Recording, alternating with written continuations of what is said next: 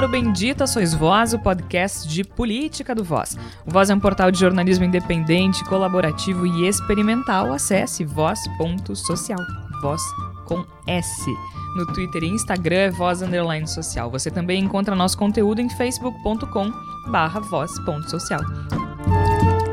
Eu sou Georgia Santos e toda semana a equipe do Voz se reúne para discutir o que há de mais sensível na sociedade brasileira. O Bendita Sois Voz é publicado às segundas-feiras. No último episódio falamos sobre bolsonarismo versus jornalismo. Você pode ouvir os episódios anteriores do Bendita Sois Voz no nosso site, voz.social, ou em outras plataformas de áudio, a plataforma de sua preferência. Spotify, iTunes, Castbox, Google Podcasts, SoundCloud, enfim, você escolhe.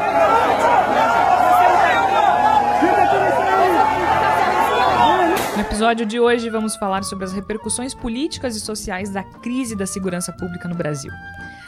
Mas quando se fala em crise da segurança no Brasil, há dezenas de caminhos possíveis e abordagens. Neste caso, usamos o episódio do motim dos policiais militares do estado do Ceará como ponto de partida. Vai passar por cima, vai passar por cima aqui, ó. Os policiais encapuzados foram confrontados pelo senador Cid Gomes, do PDT, no município de Sobral, no Ceará, que, em uma ação bizarra, para dizer o mínimo, avançou com uma retroescavadeira sobre um grupo amotinado. Como resposta, levou dois tiros.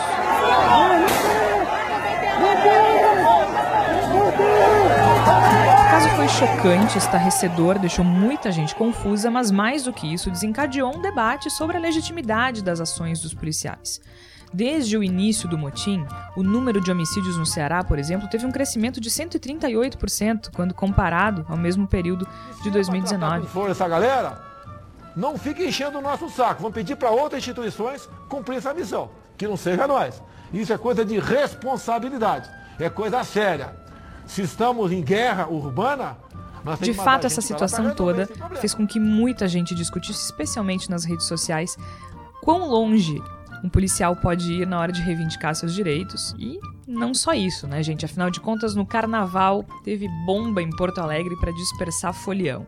Então a gente vai falar um pouquinho de tudo, de como essas ações da polícia e principalmente como esse caso chocante do Ceará desencadeou essa discussão sobre a legitimidade das ações da polícia as repercussões políticas e sociais que isso tem porque, especialmente num país governado pelo capitão Jair Bolsonaro, isso é muito relevante. A forma como essas polícias agem, especialmente usando de táticas paramilitares, é do nosso interesse. E a gente precisa estar muito atento, mas eu não vou ficar aqui falando sozinha sobre isso.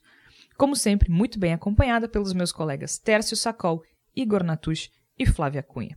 Tudo bem, Tércio? Tudo bom, Georgia. Um pós-carnaval, muita gente atribui uh, a semana pós-carnaval ao início do ano, né? Mas a gente está fazendo o podcast desde janeiro. E é importante dizer que a gente não discutiu essa pauta agora que acabou o motim. A gente começou a discutir isso muito antes uh, desse fim, muito antes do desfecho, muito antes mesmo uh, das declarações do Sérgio Moro, do, do, ministro Sérgio Moro, que nós vamos acabar discutindo, porque, ainda que seja uma questão de caráter técnico, histórico, político, tem muito a ver com o governo Bolsonaro, sim, senhor. Olá, Jorge. Olá, pessoal. É um prazer estar de volta. Sempre bom poder estar aqui com vocês, mesmo debaixo da tempestade mas é sempre melhor com boa companhia. A gente vive um momento bastante peculiar e complicado da política brasileira. Eu diria, inclusive, que nós passamos por um momento no qual talvez a gente não tenha nem percebido quão alta teve a fervura. Faltou muito pouco, na minha opinião, para transbordar o, a panela da fervura do Brasil. E tudo passa pelo modo como está sendo conduzida essa questão da segurança, tudo passa pelo modo como esse motim no Ceará se consolidou, o modo como a gente lida com as ideias de segurança. Então, acho que essa discussão que a gente vai ter hoje é absolutamente fundamental para pensar não apenas o tema da segurança, mas para pensar o futuro sombrio e muito complicado que está se desenhando para o Brasil. Eu acho que uma outra questão que a gente pode discutir Uh, é essa questão das milícias, né? Que é essa banda podre da polícia que tem uma ligação com, né, suspeitas de ligação cada vez mais fortes com o governo Bolsonaro e que representam muito dessa crise da segurança no sentido de que como os policiais têm baixos salários, eles acabam fazendo bicos e acabam.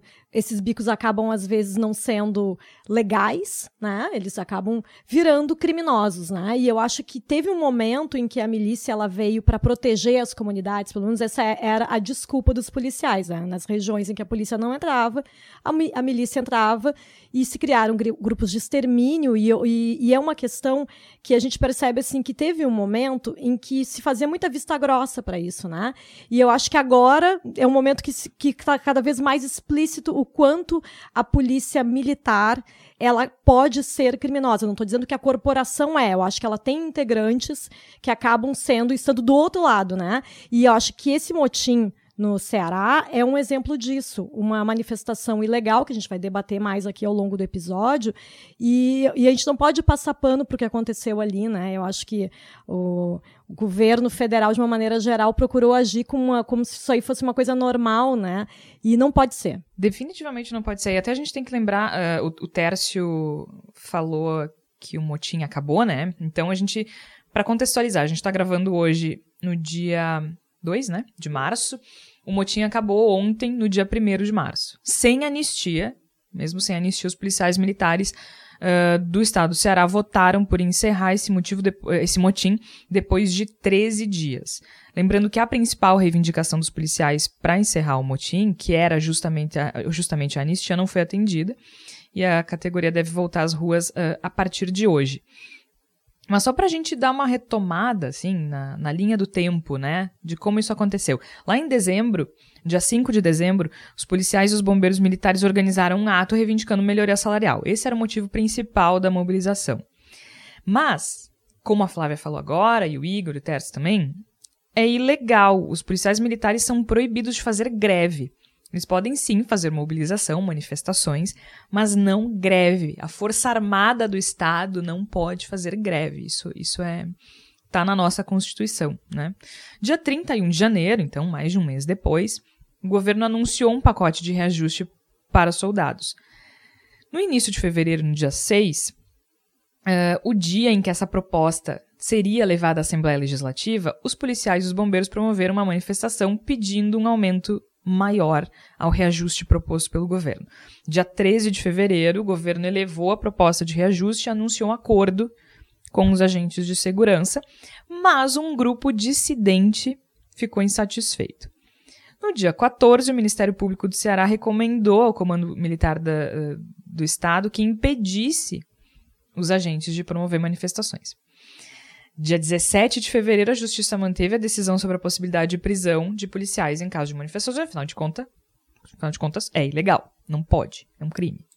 18 de fevereiro, três policiais foram presos em Fortaleza por cercar um veículo da PM e esvaziar os pneus. À noite, homens murcharam pneus de veículos de um batalhão da região metropolitana.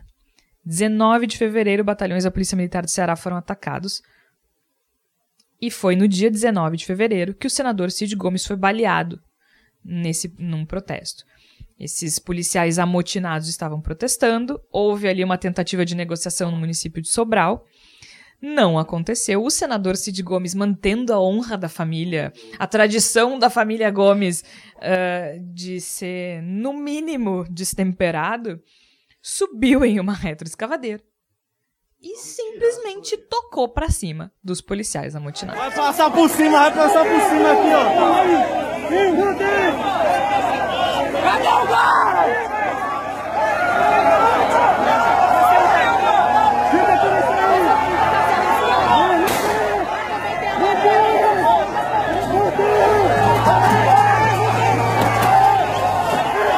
Essa foi a situação que desencadeou todo o debate, né? A gente eu, eu tava lendo essa linha do tempo no portal G1 do Ceará. Uh, eles fizeram um resumo bem interessante para quem se, se interessa pelo tema. Mas esse foi o ponto que desencadeou o debate da opinião pública nacional. Porque até então era um problema local e a gente precisa ser bem sincero, num país do tamanho como o Brasil, a gente está mais preocupado com os nossos problemas, os nossos umbigos, não é mesmo? Especialmente aqui no Rio Grande do Sul, o pessoal tentando fazer um carnaval na Praça Garibaldi, em Porto Alegre, tendo que terminar às nove da noite, sob pena de tomar bomba de efeito moral na cara, uh, sem o menor problema. Mas isso a gente vai falar um pouco mais depois. Quando acontece essa questão com o senador Cid Gomes, aí é que o país começa a discutir esse assunto. Porque é isso, nós temos um senador da República montado em uma retroescavadeira avançando sobre policiais encapuzados, amotinados, que também, a gente não pode esquecer, agiam não só no sentido de manifestar o reajuste salarial, mas ordenando fechar comércio, agindo como milícias, né? Todo, tudo aquilo que a gente escuta das milícias do Rio de Janeiro, que acho que é o que a gente tem, tá no nosso imaginário, né? São as milícias do Rio de Janeiro, eles estavam reproduzindo lá. E aí, quando o Cid Gomes foi baleado, depois de avançar com a retroescavadeira para cima dessas pessoas, inicialmente até a assessoria pensava que era bala de borracha. Até a gente tá num grupo do WhatsApp aqui e o Igor colocou assim: ah, o Ciro Gomes foi baleado. O Cid Gomes foi baleado. E aí, quando eu olhei o link, que era um link do G1 também, eu acho, o link dizia balas de borracha. Eu, ah, Igor, tu falou que eu já achei super grave, assim, meu Deus, o cara morreu. E ele, não, mas era de verdade. E aí ficou essa de borracha, não é de borracha, de borracha, não é de borracha. Não era de borracha. Não que não fosse grave de borracha, mas dificilmente ele seria assassinado com uma bala de borracha. Mas no vídeo a gente escuta, né? A gente até colocou o áudio ali antes Mataram o Cid, mataram o Cid, alguém fala. Então, não tinha como isso não explodir. E aí começa toda essa discussão sobre a legitimidade. Pode, não pode? Não, não pode, mas aí começa a passar a mão. Mas é policial, não é bandido. Uh, não pode ser tratado como criminoso, mas está cometendo um crime. E aí, no dia 20 de fevereiro, os policiais recusam encerrar o motim, né? No dia seguinte é isso. Dia 21, as tropas do exército começam a atuar nas ruas do Ceará. 22, Ceará soma 82 homicídios desde o início. 88 homicídios desde o início do motim. Isso em 22 de fevereiro. Antes do movimento dos policiais, a média era de 6 assassinatos por dia. E aí o governo do Ceará anunciou o afastamento de 168 policiais militares porque estavam participando do movimento. Só no dia 24 de fevereiro é que o ministro Sérgio Moro, uh, então, visita Fortaleza para acompanhar uma operação de garantia da lei e da ordem. Gente, eu tenho arrepios quando eu escuto as palavras lei e ordem juntas. Exceto quando for para assistir Law and Order SVU, aí tudo bem. criminal, criminal Intent, coisas assim. Um, no dia 25 de fevereiro já eram 43 policiais presos por deserção, motim e queima de veículo particular. 26 de fevereiro, uma comissão formada pelos três poderes, então, é criada para buscar soluções. 26 de fevereiro. Né? 27, nova rodada de negociações. 28, a comissão descarta a possibilidade de anunciar. Dia 29 de fevereiro, inicia uma série de sessões extraordinárias na Assembleia uh, que proíbe anistiar policiais amotinados. E então, dia 1 de março, votam pelo fim do motim da categoria aconteceu muita coisa em 13 dias, né? Foi algo muito intenso, mas isso gerou uma discussão nas redes sociais e é por isso que a gente está aqui agora. E eu acho que a principal, uh, o principal medo de todo mundo foi não enxergar nas autoridades do governo federal uma repreensão ou, ou uma, um posicionamento firme sobre as ilegalidades que esse grupo estava cometendo. Porque aí a gente já começa a pensar numa polícia militar que eventualmente possa se tornar um braço também político. Eu acho que a gente começa a ter essa discussão desde o, desde o seu nascedouro a partir de uma perspectiva política. Porque pensar é legal, não é legal é obviamente legal. A Constituição diz que o, policiais, eh, as forças uh, armadas do país não podem fazer greve. Ponto. Está muito claro. O STF já pacificou isso há algum tempo. Então, em princípio, não tem discussão. A discussão só surge porque há interesse do governo federal em não fazer, no mínimo, em não fazer um confronto direto com esses policiais amotinados. E aí a gente precisa discutir por quê qual é o motivo que leva o governo federal a ser, vamos colocar uma palavra bonitinha, a ser brando com esses amotinados.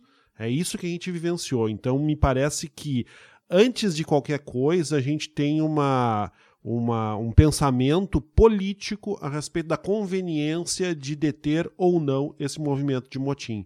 E é por isso, por exemplo, que o governo Bolsonaro leva um tempo infinito para começar a falar sobre o assunto, e quando resolve falar sobre o assunto, é naquela coisa do tipo assim: ah, é verdade, é uma ilegalidade, mas também não dá para chamar policial de criminoso. Bom, eu acho que a definição do criminoso né, é quem comete crime sem, não é quem comete crime a não ser que seja policial.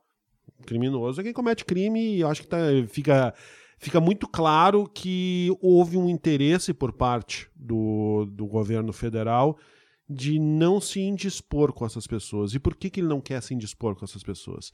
Porque ele tem interesse nessas pessoas. Porque ele acredita que esse tipo de movimentação pode ser instrumentalizada politicamente numa grande esfera. Não consigo chegar a outra conclusão e parece que todos os dados que a gente tem aqui, especialmente a postura vergonhosa do ministro Sérgio Moro, apontam para uma tentativa de utilização política, ou pelo menos é como se fosse uma fazendinha, né? Está se plantando né, um, belos frutos para tentar colher mais tarde, dentro de uma lógica no qual essa rebelião de polícias, essa ideia de que determinadas forças armadas do país podem ser utilizadas dentro de uma plataforma política, isso é estrategicamente interessante é por isso que a gente faz uma discussão que na verdade não existe. Né? Amotinados não podem fazer um motim. Eu acho que tem dois, dois elementos que são bem importantes nessa discussão. O primeiro deles é esse ponto que o Igor traz. É, nós recorrentemente temos greves, é, manifestações de polícias aqui. Uh, tem um dado do ILEA, da URGS, do Instituto da URGS aqui de pesquisas, que mostra que é, em 2013, por exemplo, nós tivemos 80 greves de, de polícias no Brasil. Em 2014 também, 80 greves de polícia. Uh, é um, é um alto número, uma recorrência, né? E, de novo, sem entrar na questão da legalidade, porque também envolve outras subjetividades, o que eu acho que ganha corpo na discussão do governo Bolsonaro é que o Brasil ele é um território muito fértil para lobby. Todos os tipos de lobby. Lobby sindical, lobby de organizações políticas, lobby de. E agora o, o lobby de polícia, ele talvez esteja mascarado, mas ele, ele é perene no Brasil. Uh, se não é a polícia como organização das cidades é o Exército. Se não é o Exército, é a Marinha. Se não é a Marinha, é a Aeronáutica. Nós temos uh, problemas orçamentários, não há dúvida. Os policiais no Brasil, na média, são mal remunerados? São. Correm mais riscos? Sim.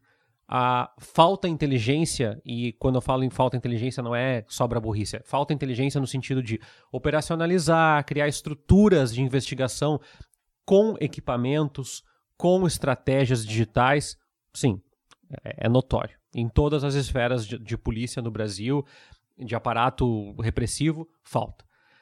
Mas o ponto é também é que nós temos uma figura que eu acho que é importante nessa discussão, ainda que não aparece, que é o governador de Minas Gerais, Romeu Zema, que faz uma proposição de um aumento muito expressivo de salários e ninguém é contra aumento expressivo de salários. Nós já trouxemos essa discussão aqui. O Rio Grande do Sul está passando por um processo de reordenamento dos planejamentos de carreira e está fazendo isso com a Brigada Militar e fez isso com os professores também. O ponto é que por mais que se brigue com o PSDB, com o PMDB, com o PT no Rio Grande do Sul, tem uma conta que não fecha há muito tempo, que é a conta do orçamento, da arrecadação versus a despesa com o pessoal. A despesa com o pessoal hoje no Rio Grande do Sul é, consome quase 80% da folha, somados uma série de, de aspectos com aposentadorias e, e pensões e processos judiciais. O que, que isso quer dizer? Isso quer dizer que é populista a medida do Romeu Zema, que é o governador do Novo de Minas Gerais, mas é um populismo que mostra às polícias uma disposição de que, mediante pressão, nós vamos ganhar. E o governo federal, ele corrobora isso. Quando é que ele corrobora? Quando ele não discute uma reforma da Previdência que abranja, da mesma forma, os militares.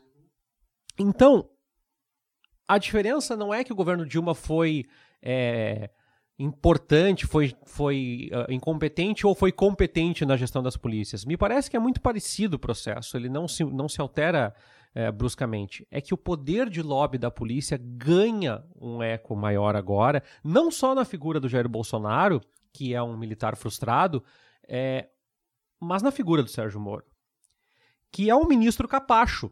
E quando eu falo ministro capacho, não é para adjetivar de forma pejorativa, é um ministro capacho no sentido de que é um ministro que notadamente é um, é um ministro que notadamente se alinha aos pressupostos mais burros do governo Jair Bolsonaro, sem questionamento. O que é muito assustador para quem via como a figura inteligência, de inteligência estratégica do governo Jair Bolsonaro. até agora me parece que ele é um dos ministros mais brandos, mais servis inexpressivos do governo Jair Bolsonaro. Bom, a esposa dele disse que olha para os dois e vê uma pessoa só. A esposa do Moro. Socorro, não basta ser casado com o Moro, aí é o Moro mais o Bolsonaro. Mas por que, que eu tô falando isso? Porque o Moro falou no Twitter, foi no Twitter que ele se manifestou sobre o fim. E aí ele disse assim: recebo com satisfação a notícia sobre o fim da greve dos policiais no Ceará. Vejam bem, é greve. Né?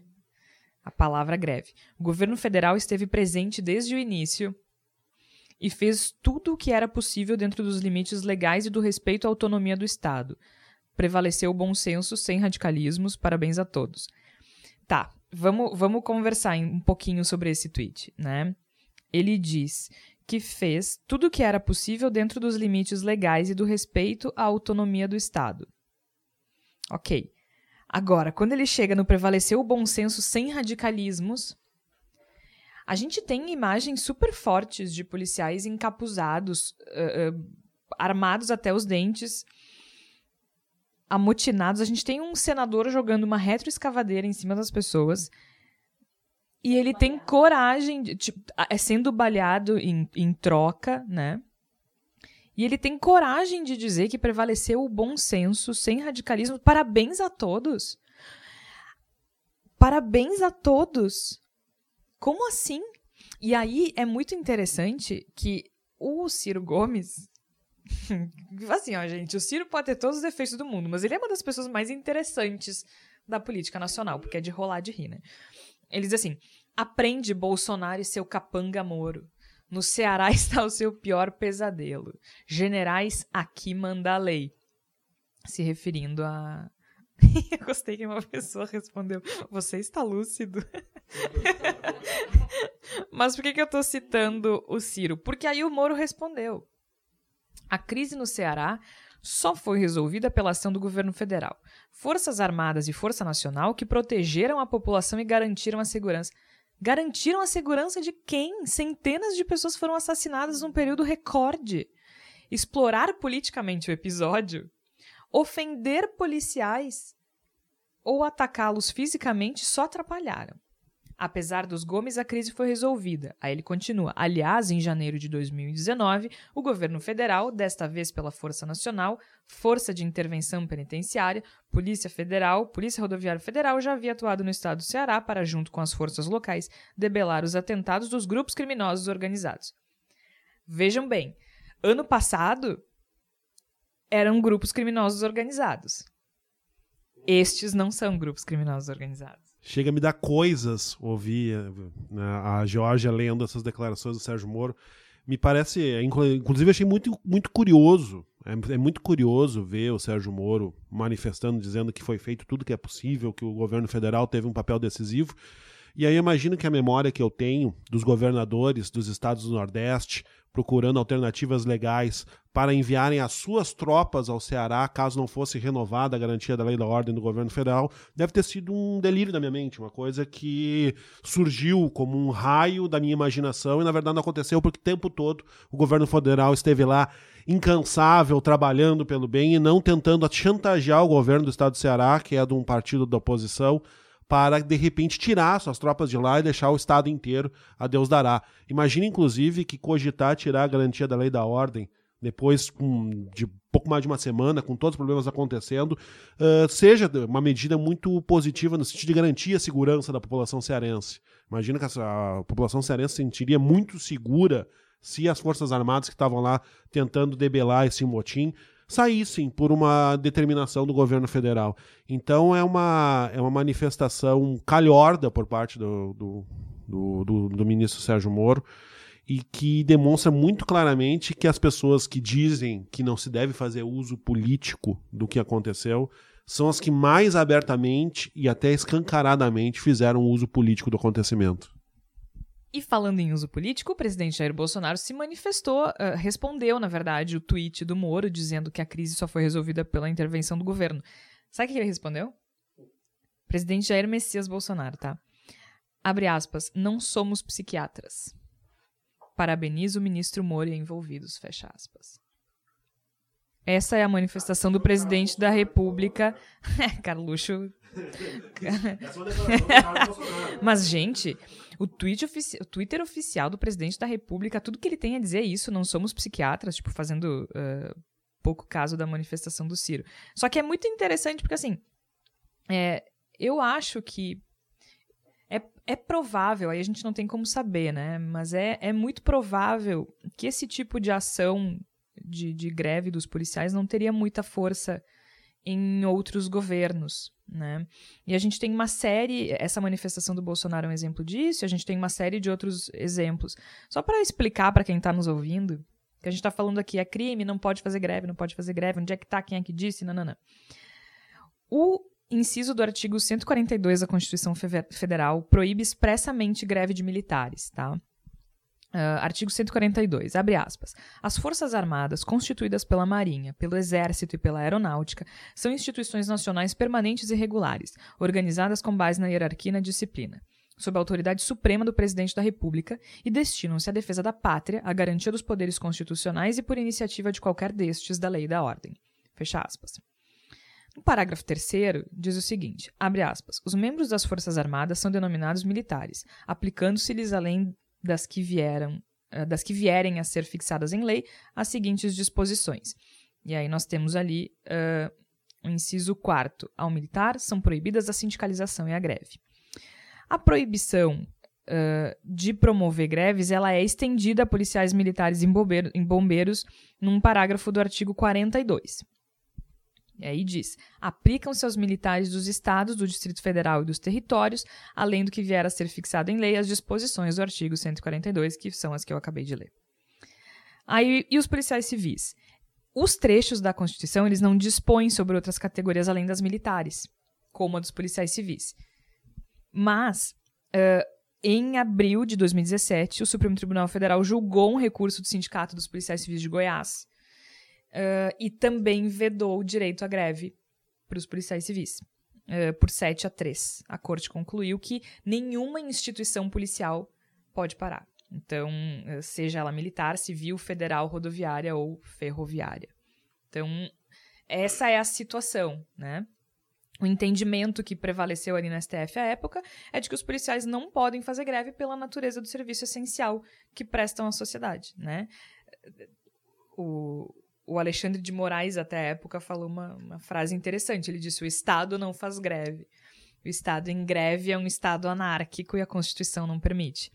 Faz sentido, né? Faz sentido. Então, a gente pode discutir aqui uh, como é que os policiais, então, podem reivindicar uh, reajustes e tudo mais. E eu acho que isso... A manifestação, ela não é vedada, né? O que é vedado é a paralisação, é a greve. Uh, mas aí, por que, que eu estou falando isso? Sendo que, nesse caso, né, os, os PMs eles podem ser responsabilizados pelos crimes de motim e insubordinação.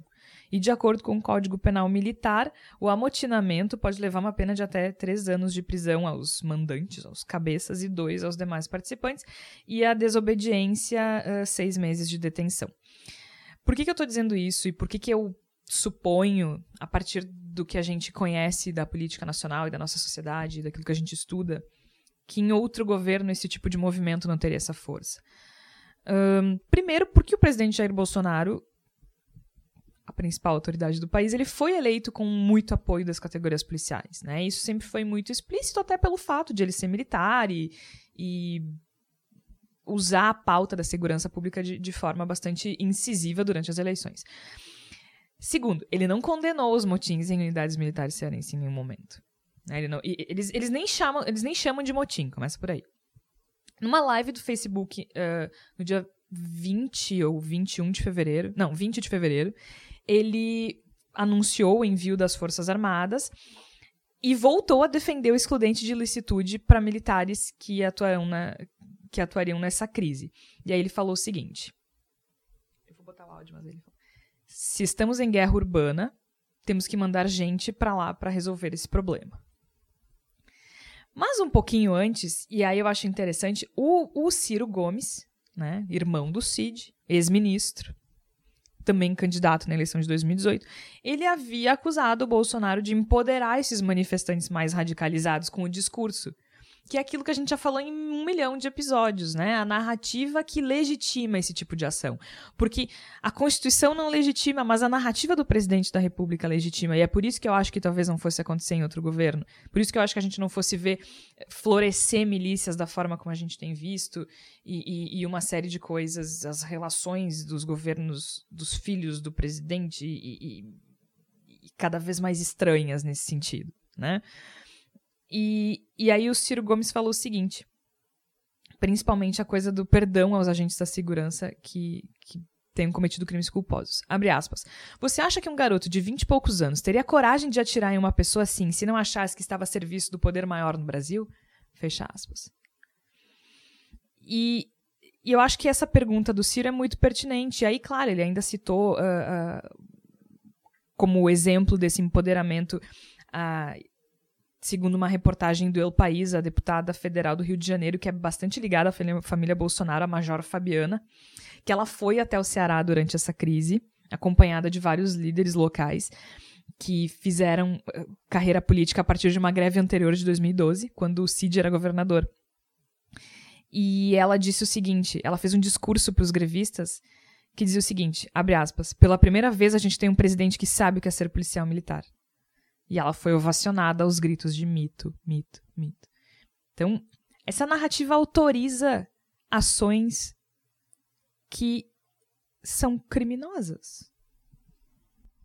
E eu acho mais irônico disso tudo é que uma greve ilegal, né, que é um motim, o ministro Sérgio Moro passa pano, né? Mas eu acho que todo esse espectro político que, que, está no poder agora, ele é contra o direito de greve das categorias que podem fazer greve, né? Porque daí greve é coisa de sindicalista vagabundo, esquerdista, tá errado. Mesmo que a greve esteja prevista em Constituição para a maior parte das categorias, ela é vista como uma coisa que tá errada, é coisa de quem não quer trabalhar, né, que não, de quem não se esforça, né? E por isso essa tentativa tão grande, né, de esvaziamento dos sindicatos, né, de tentar fazer com que, que os trabalhadores fiquem realmente isolados, sem essa possibilidade de se unir e conseguir reivindicar, por exemplo, melhorias, melhorias salariais, né? Mas aí eu acho que no caso, quando chega na hora da polícia militar resolver fazer um movimento grevista ilegal, Aí a gente tem uma atitude diferente, vamos pensar melhor, não é bem assim, foi tudo resolvido sem radicalismo. Eu fico imaginando se fosse uma outra greve, se tivesse acontecido de grevistas de outra categoria terem atirado em alguém, um outro político. O que, que teria acontecido com essas pessoas se fossem grevistas, os sindicalistas encapuzados, sem poderem ser reconhecidos e atirando em alguém, o que, que, teria acontecido com essas pessoas? Porque eu não vejo ninguém comentando quem é que vai ser penalizado por esses tiros, né? Quem é que atirou? Isso, isso, não, isso não vai ser colocado na pauta, né? Assim, essa questão, eles não vai ter anistia para esses policiais grevistas, mas será que realmente vai ser investigado quem é quem foi responsável pelos disparos? Uh, porque eu não, não, não tenho visto isso muito na discussão. Parece que a bala veio do nada, né? E e antes a Jara estava comentando que poderia ter sido bala de borracha e tal, mas mesmo que fosse bala de borracha, também não estava certo o que eles estavam fazendo ali, né? Eles, estavam na ilegalidade, eles, eles têm direito ao uso da arma, pela natureza do trabalho deles, evidentemente, têm o direito a, ao porte de armas, mas eles não têm o direito de sair atirando nas pessoas aleatoriamente, né? Então eu acho que é uma situação muito grave que a gente está vivendo, né? E acho que realmente é mais uma pecinha nesse cenário que está se criando que ele é muito perigoso, né? O, o, Igor, no início desse episódio, comentou das declarações do Jair Bolsonaro naquele vídeo disparado por, por, por WhatsApp uh, a favor das manifestações contra o Congresso Nacional, e por mais que o nosso Congresso tenha inúmeros problemas, e a gente sabe que tem, né? não, não tem ninguém aqui para defender e dizer que o Congresso Nacional são, são inocentes, né? mas eu acho que ainda não se criou nada melhor ainda dentro da democracia, então assim, é o que temos ali, e não vai ser o Jair Bolsonaro que vai querer dizer, porque quando ele estava no Congresso Nacional, o Congresso era ruim, e a presidência que estava errada. Tanto que ele, aí, quando ele, agora que ele está na presidência, o Congresso está errado. Então, assim, e não é a pessoa certa para se falar, não tem moral nenhuma, né, na verdade, para se falar para falar mal do Congresso, né? E também é preciso lembrar, Flávia, que o Jair Bolsonaro ele tem uma relação de longa data com a com o poder armado divergente, né? Não é de hoje que esse esse núcleo causa uma certa fascinação e é visto como um determinado carinho por parte do Bolsonaro, que, aliás, inclusive, enquanto era integrante das Forças Armadas, foi submetido a julgamento justamente por promover, por subordinação, por promover rebelião dentro da corporação.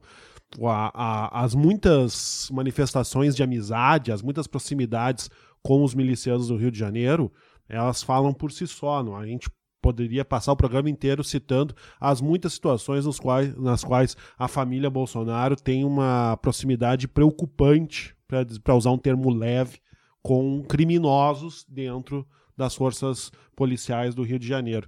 Então me parece que, além da, do, do interesse de fazer um uso político dessas situações, há uma, uma afinidade de pensamento e de método com os núcleos dentro das, das polícias, das forças armadas, que buscam a insubordinação, que buscam o dissenso, que buscam a violência como forma de terem a, a, as suas ideias e demandas atendidas. Então a gente tem uma, uma situação que se torna preocupante por dois lados. Ela se torna preocupante não apenas porque se corre o risco de uma instrumentalização desse, de, dessas forças eh, de, divergentes, como uma tendência absoluta por parte do governo por ideário político e por afinidade de fazer uso delas exatamente dessa forma. Então a gente não pode de forma alguma achar que o que aconteceu no Ceará é um evento que se encerra em si mesmo. Ele é parte de uma lógica, de uma aglutinação que é feita pelo Bolsonaro praticamente desde o início da sua carreira política e que pode, se a gente não tomar cuidado, tomar uma concretização especialmente trágica nos próximos anos. Para mim, é, é, eu sei que essa discussão é um pouco infrutífera no momento que a gente está vivendo, o governo Bolsonaro, mas aí é, evoca um outro aspecto que é faz sentido um país que se redemocratizou há tanto tempo uh, manter a sua principal força, seu principal aparato weberiano de, de repressão sendo uma instituição militar? Porque o propósito das forças militares são forças de defesa. São forças de defesa de determinado país.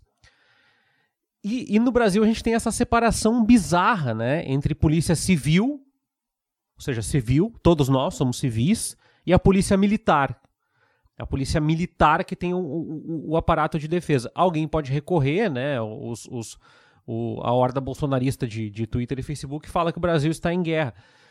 Pois é, mas é o, o ponto da discussão é que talvez é, essa discussão não vai acontecer agora no governo Bolsonaro, mas talvez esteja um pouco no cerne da própria hierarquia militar, do processo de hierarquização militar, essa construção desse poder paralelo que se estabelece. Veja bem, eu reforço, as polícias militares são na média, mal remuneradas, mal estruturadas, se morre muito. A Polícia Militar do Brasil morre muito.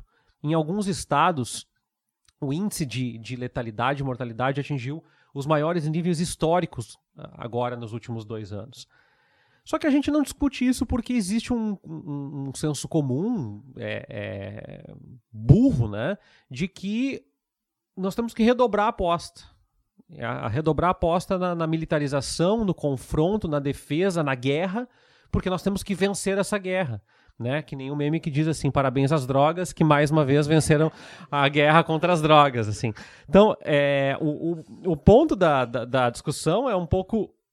Que, que, guerra é essa que a gente perde todo ano? E, e, e, de novo, que ponto pacífico é esse que o ministro vem com a cara mais lavada no, no, no, nas suas redes sociais e fala que tudo deu certo? Morreram mais de 200 pessoas. O governo cearense parou de divulgar e, e eu quero fazer um, um adendo, um, um, um, elogio. A imprensa cearense cobriu bem, tá? A manifestação. A imprensa cearense teve redobrou esforços para driblar a falta de estatística, falta de informação, falta de informação federal, falta de informação estadual.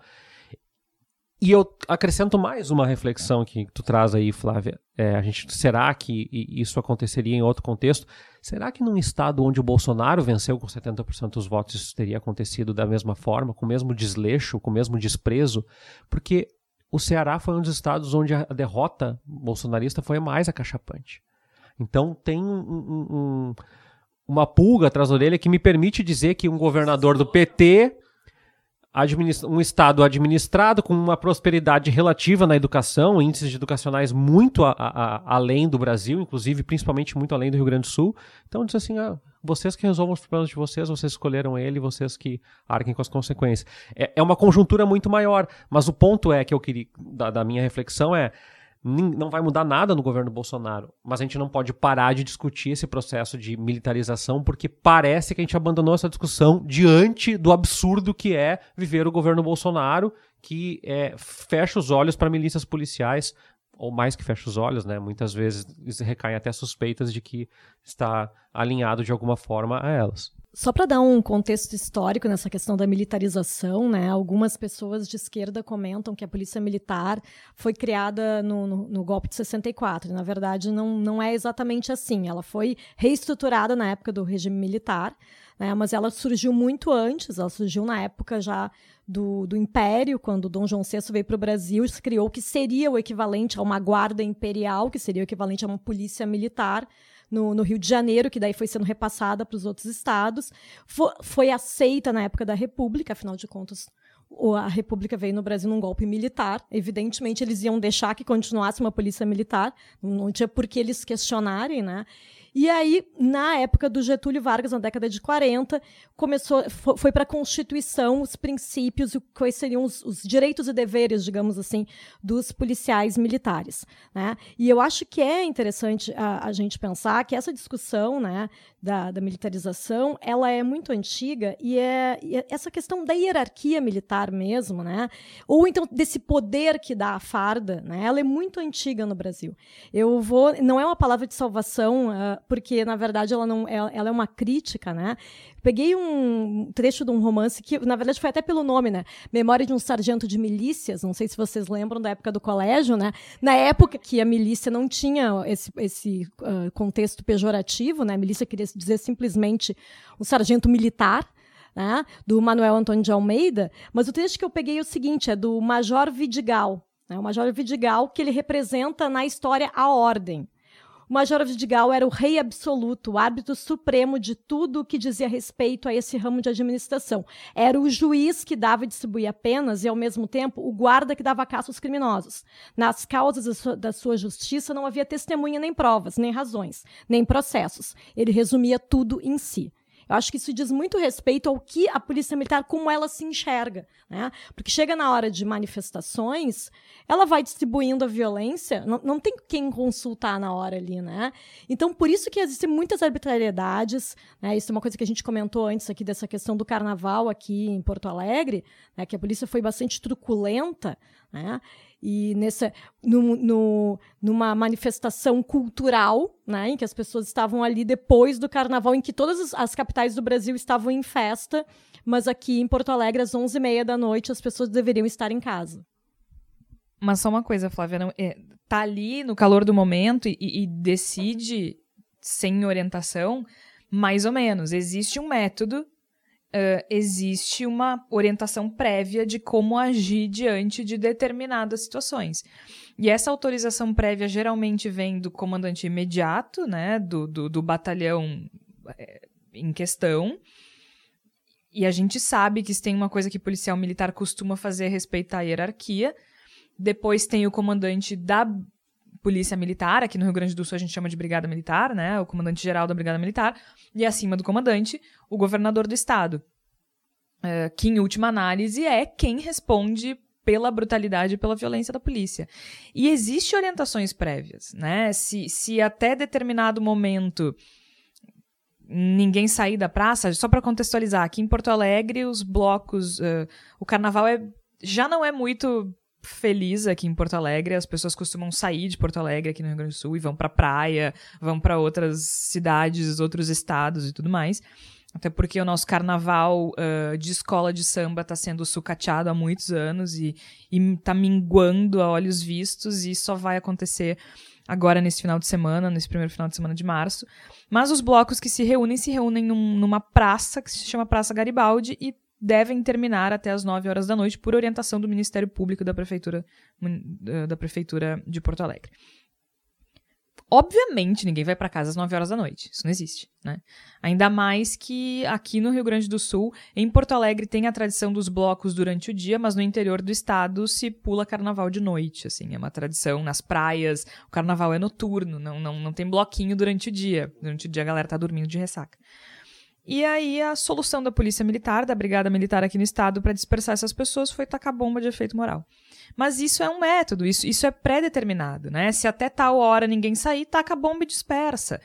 E a gente viu isso em protestos de toda sorte aqui no Rio Grande do Sul. E, e verdade seja dita, uh, o Igor tá aqui vai me ajudar nós cobrimos os protestos de 2013 e o governador era o governador Tarso Genro do PT e a polícia foi violenta e sentou cacete na galera. E recebeu a, a, os parabéns por parte do governador, inclusive num evento um tanto quanto espalhafatoso, colocando os policiais em fileira, o governador Tarso Genro passando em revista as tropas, dizendo que estava muito feliz com o modo como tinha sido feitas as coisas.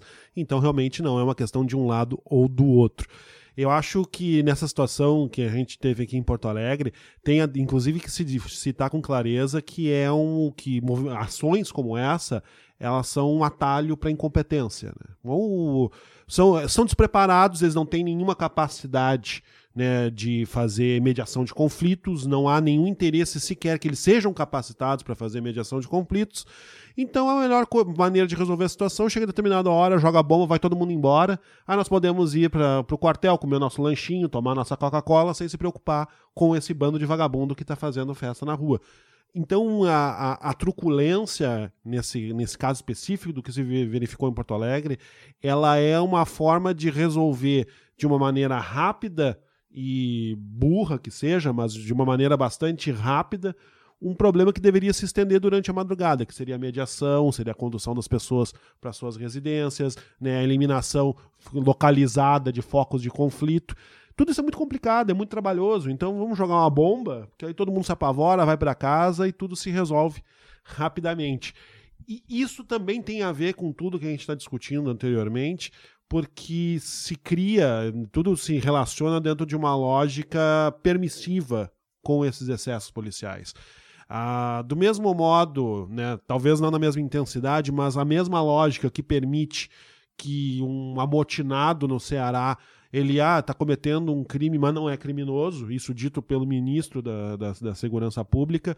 Aqui, o cara que joga uma bomba sem nenhuma necessidade, porque tem duas ou três pessoas que estão gritando depois de terem bebido além da conta, ele tem a absoluta certeza que não vai haver uma consequência para o seu ato, que não vai ser cobrado pelos seus superiores, até porque seus superiores muito provavelmente concordam com aquela ação, incentivam aquele tipo de ação. Então a gente tem a violência, a gente tem a, a brutalidade e mais, a gente tem a fuga do procedimento, a ilegalidade do procedimento como ferramentas que são até certo ponto desejáveis e que vão se tornando cada vez mais um cacuete, uma linguagem do dia a dia para essas corporações.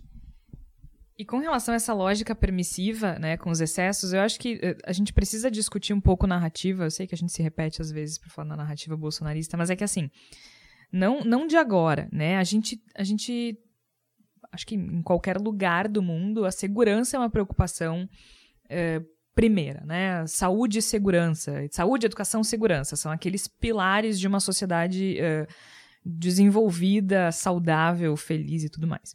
No Brasil, como a gente convive com uma situação de violência urbana muito grave, a segurança ela se torna uma pauta bastante importante.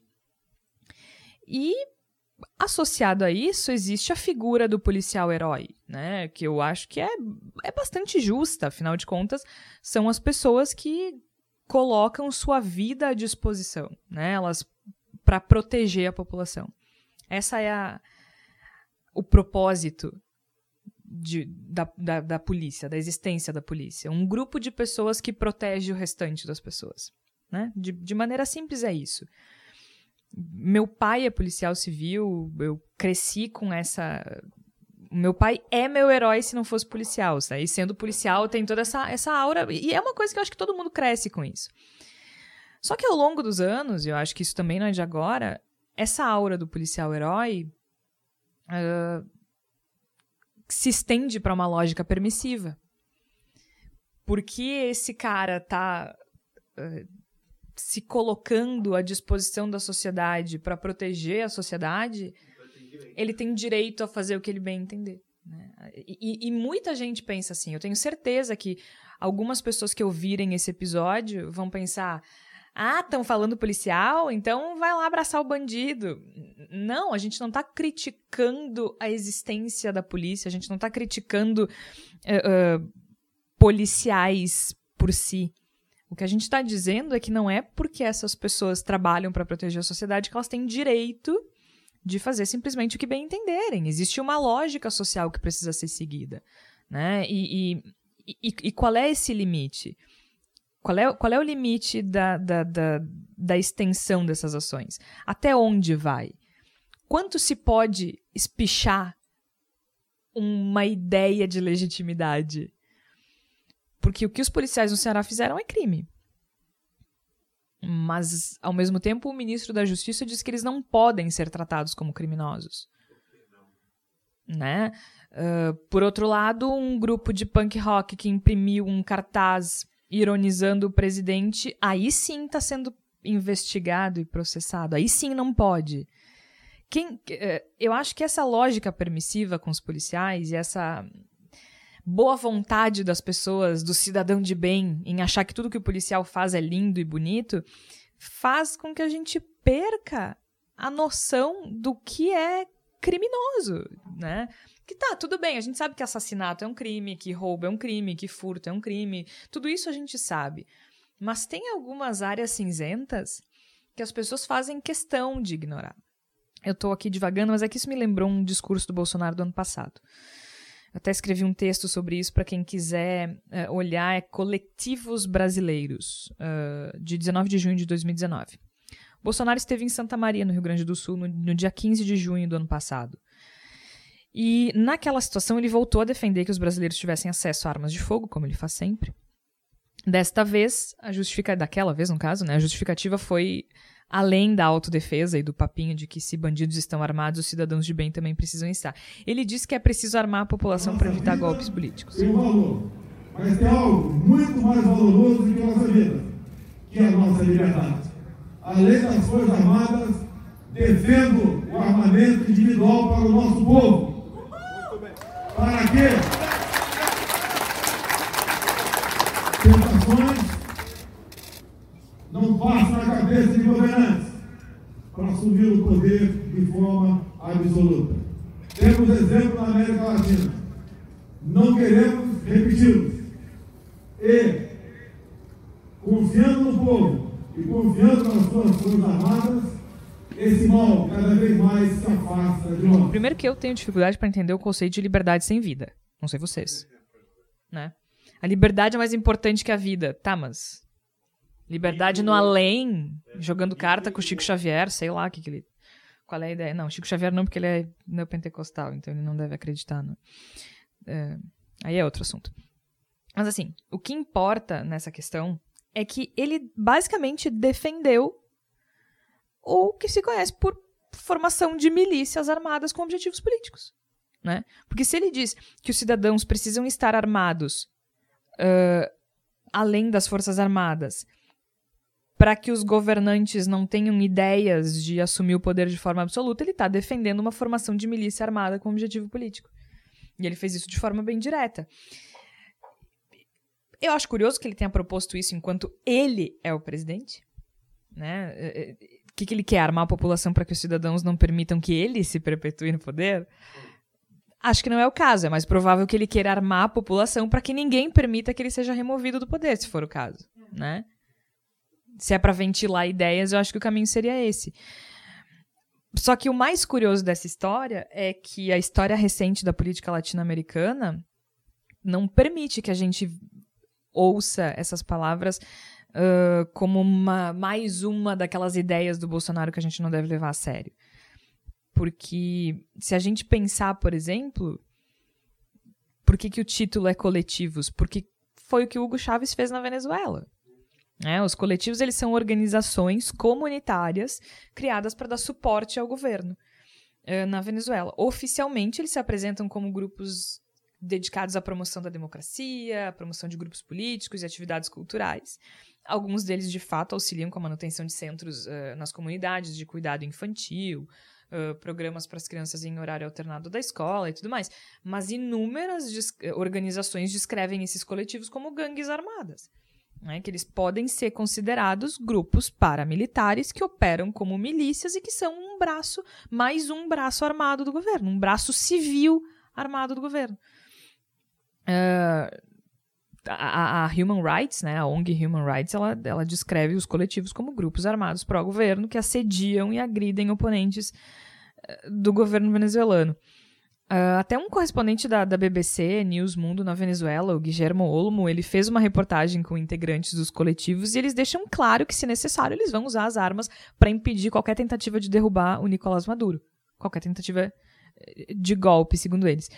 Então, assim, junta esse discurso do Bolsonaro, né, de armar a população como uma forma de defender o poder político, associa isso a, a toda a narrativa do policial herói e, e do excludente de licitude e uma série de outras coisas, né, que, que colocam um poder na mão do policial que ele não deveria ter.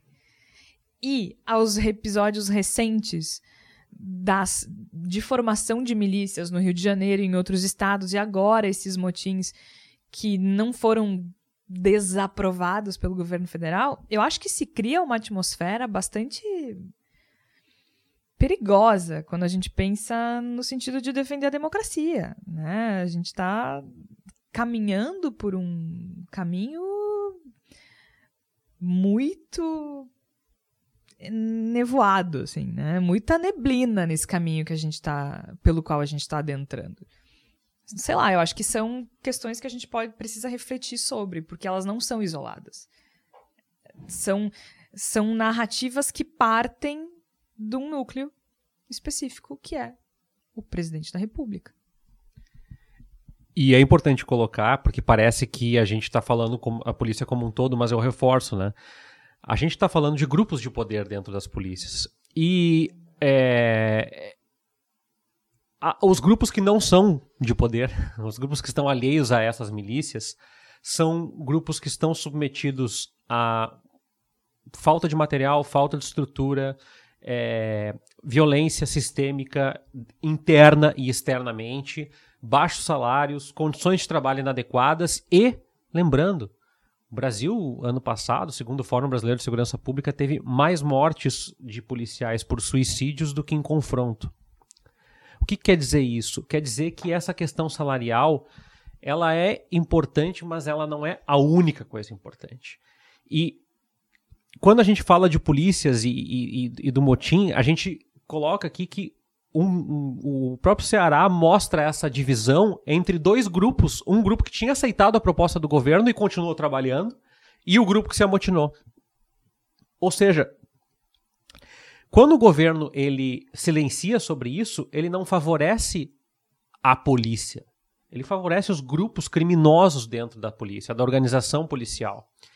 E a instituição polícia, que é composta por muito mais pessoas que são fragilizadas por condições de salário e trabalho, ela fica com a sensação perante o poder público, a gente falou o tempo inteiro, a imprensa, nós como um todo, da greve, o motim da polícia. Não, muitos policiais estavam às ruas trabalhando muito mais para compensar o trabalho daqueles colegas que estavam amotinados, mesmo que todos tenham que receber o mesmo reajuste depois. Então, é, quando o governo ele, ele se insufla para dizer que ele está que ele tá defendendo a polícia, está defendendo a segurança pública, isso é uma mentira. É mais uma mentira. O governo mente todos os dias. E é mais uma mentira. Ela não está defendendo os policiais, está defendendo grupos de poder que provavelmente vão subestimar ainda mais a classe dos policiais. Os militares e os civis. Porque esses policiais estão ficando sem voz para defender causas progressistas dentro da polícia, como prevenção ao suicídio, como melhores condições de trabalho, como inteligência, investimento em softwares. Por que a gente não está discutindo isso? Porque nós estamos discutindo é, o reajuste salarial como a salvação da colheita. E não é. É só uma questão.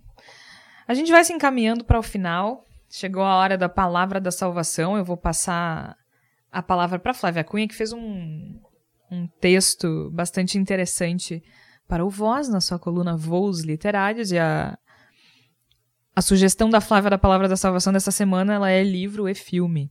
Todo mundo já ouviu falar, mas não custa a gente repetir um pouquinho, né, Flávia? É, eu acho que é bem uh, óbvia, né, essa, essa ideia de se falar sobre Elite da Tropa 2, né, que fala sobre as milícias no, no Brasil. Uh, mas a minha ideia, a minha brincadeira seria que a gente precisaria de um Elite da Tropa 3, né? Do livro, que daí geraria o filme, se fosse o caso, né? Porque, na verdade, assim, quando ali se fala sobre milícias, parecia uma questão muito do Rio de Janeiro, né? Claro, é o que mostra ali. E aí a, a, a minha ideia seria como é que seria este livro no Brasil bolsonarista com todas essas ligações que tem do presidente da República com as milícias, o que um livro desses poderia representar. Né? E o trecho que eu escolhi. Uh, ele fala muito isso, ele, ele, explica a origem da milícia. Né? Para leigos como eu, que sou uma pessoa que não tenho grandes conhecimentos sobre questão de segurança pública, eu acho muito importante que tenha um livro que seja tão uh, interessante, bem escrito e ao mesmo tempo didático, porque acho que às vezes a gente pega um assunto assim, é difícil de entender de onde surge. E o trecho que eu selecionei é exatamente isso. Ele vai explicando né, o personagem principal, que não é o Capitão Nascimento, na verdade, no, no Elite da Tropa 2, no livro, é um policial civil que não é nomeado no livro, mas ele, ele twitta, né? Ele tem pouquíssimos seguidores, mas ele fica ali tweetando nas madrugadas, ele tem madrugadas de insônia, e nesse trecho que eu peguei, ele tá ali no, no Twitter, em, em vários tweets ele vai explicando a origem da milícia, a questão da falta de estrutura, da falta de dinheiro, de por que, que essa banda da polícia tem, a uh, banda podre da polícia tem que ser combatida pela própria polícia. Porque existe, né, a polícia antifascista, né? Acho que isso é que é muito importante. Tem grupos de polícia, de polícia antifascista no Brasil inteiro. Então, assim, a gente não está aqui contra a polícia, né? Eu acho que isso é bem importante se dizer. A gente está contra, a gente quer que a polícia não, não seja truculenta com as pessoas. Exato, não seja criminosa e não seja truculenta tanto com o cidadão comum que está ali na rua pulando carnaval, quanto com, com, no próprio combate ao crime, né?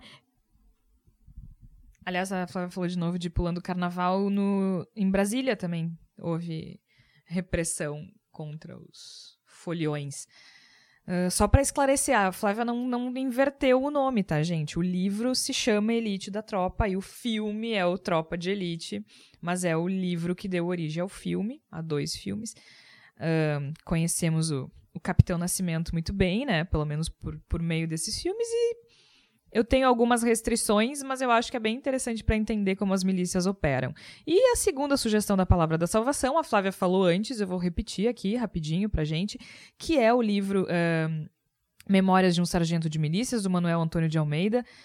Eu, particularmente, não gosto de quase nada do romantismo brasileiro, mas essa é uma obra que eu acho bastante interessante, até porque ela tem uma narrativa bem próxima do jornalismo e dentro do romantismo, acho a Flávia que é a Flávia que é a mestra em literatura aqui, mas acho que dentro do romantismo é uma das obras que mais uh, conversa com o realismo, né? E ela é cheia de ironia, de, de, de figuras de linguagem bem interessantes. E ela conta a história, então, do Leonardo Pataca, né? Que ele é obrigado. Enfim, ele é uma criança difícil, ele apronta todas, ele é o famoso malandro e ele é. Eventualmente, eu tô lendo aqui um resumo maravilhoso do Guia do Estudante, porque tem um. É, mas é, é muito bom, né? Guia do Estudante da, da Abril. É, porque tem um trecho que diz assim: Obrigado pela polícia, Leonardo começa a servir ao exército. Depois de um tempo, Vidigal, que a Flávia se referiu antes, o coloca no batalhão de granadeiros para combater os malandros do Rio. Porém, ao contrário do que ele pensava, Leonardo continua aprontando dentro do próprio batalhão de polícia. Na última delas, Vidigal planejava prender um homem que fazia imitações suas para animar festas. Que curioso. Mas Leonardo acaba se divertindo com as graças do imitador e o avisa das intenções de Vidigal. Quando o major descobre a traição de Leonardo, prende o moço sob juramento de algumas chibatadas. Então, ele é um livro bem interessante e até para a gente ver como não é um problema recente. Né? Esse livro é bastante antigo, acho que é do início. Acho que é do final do século XIX, né?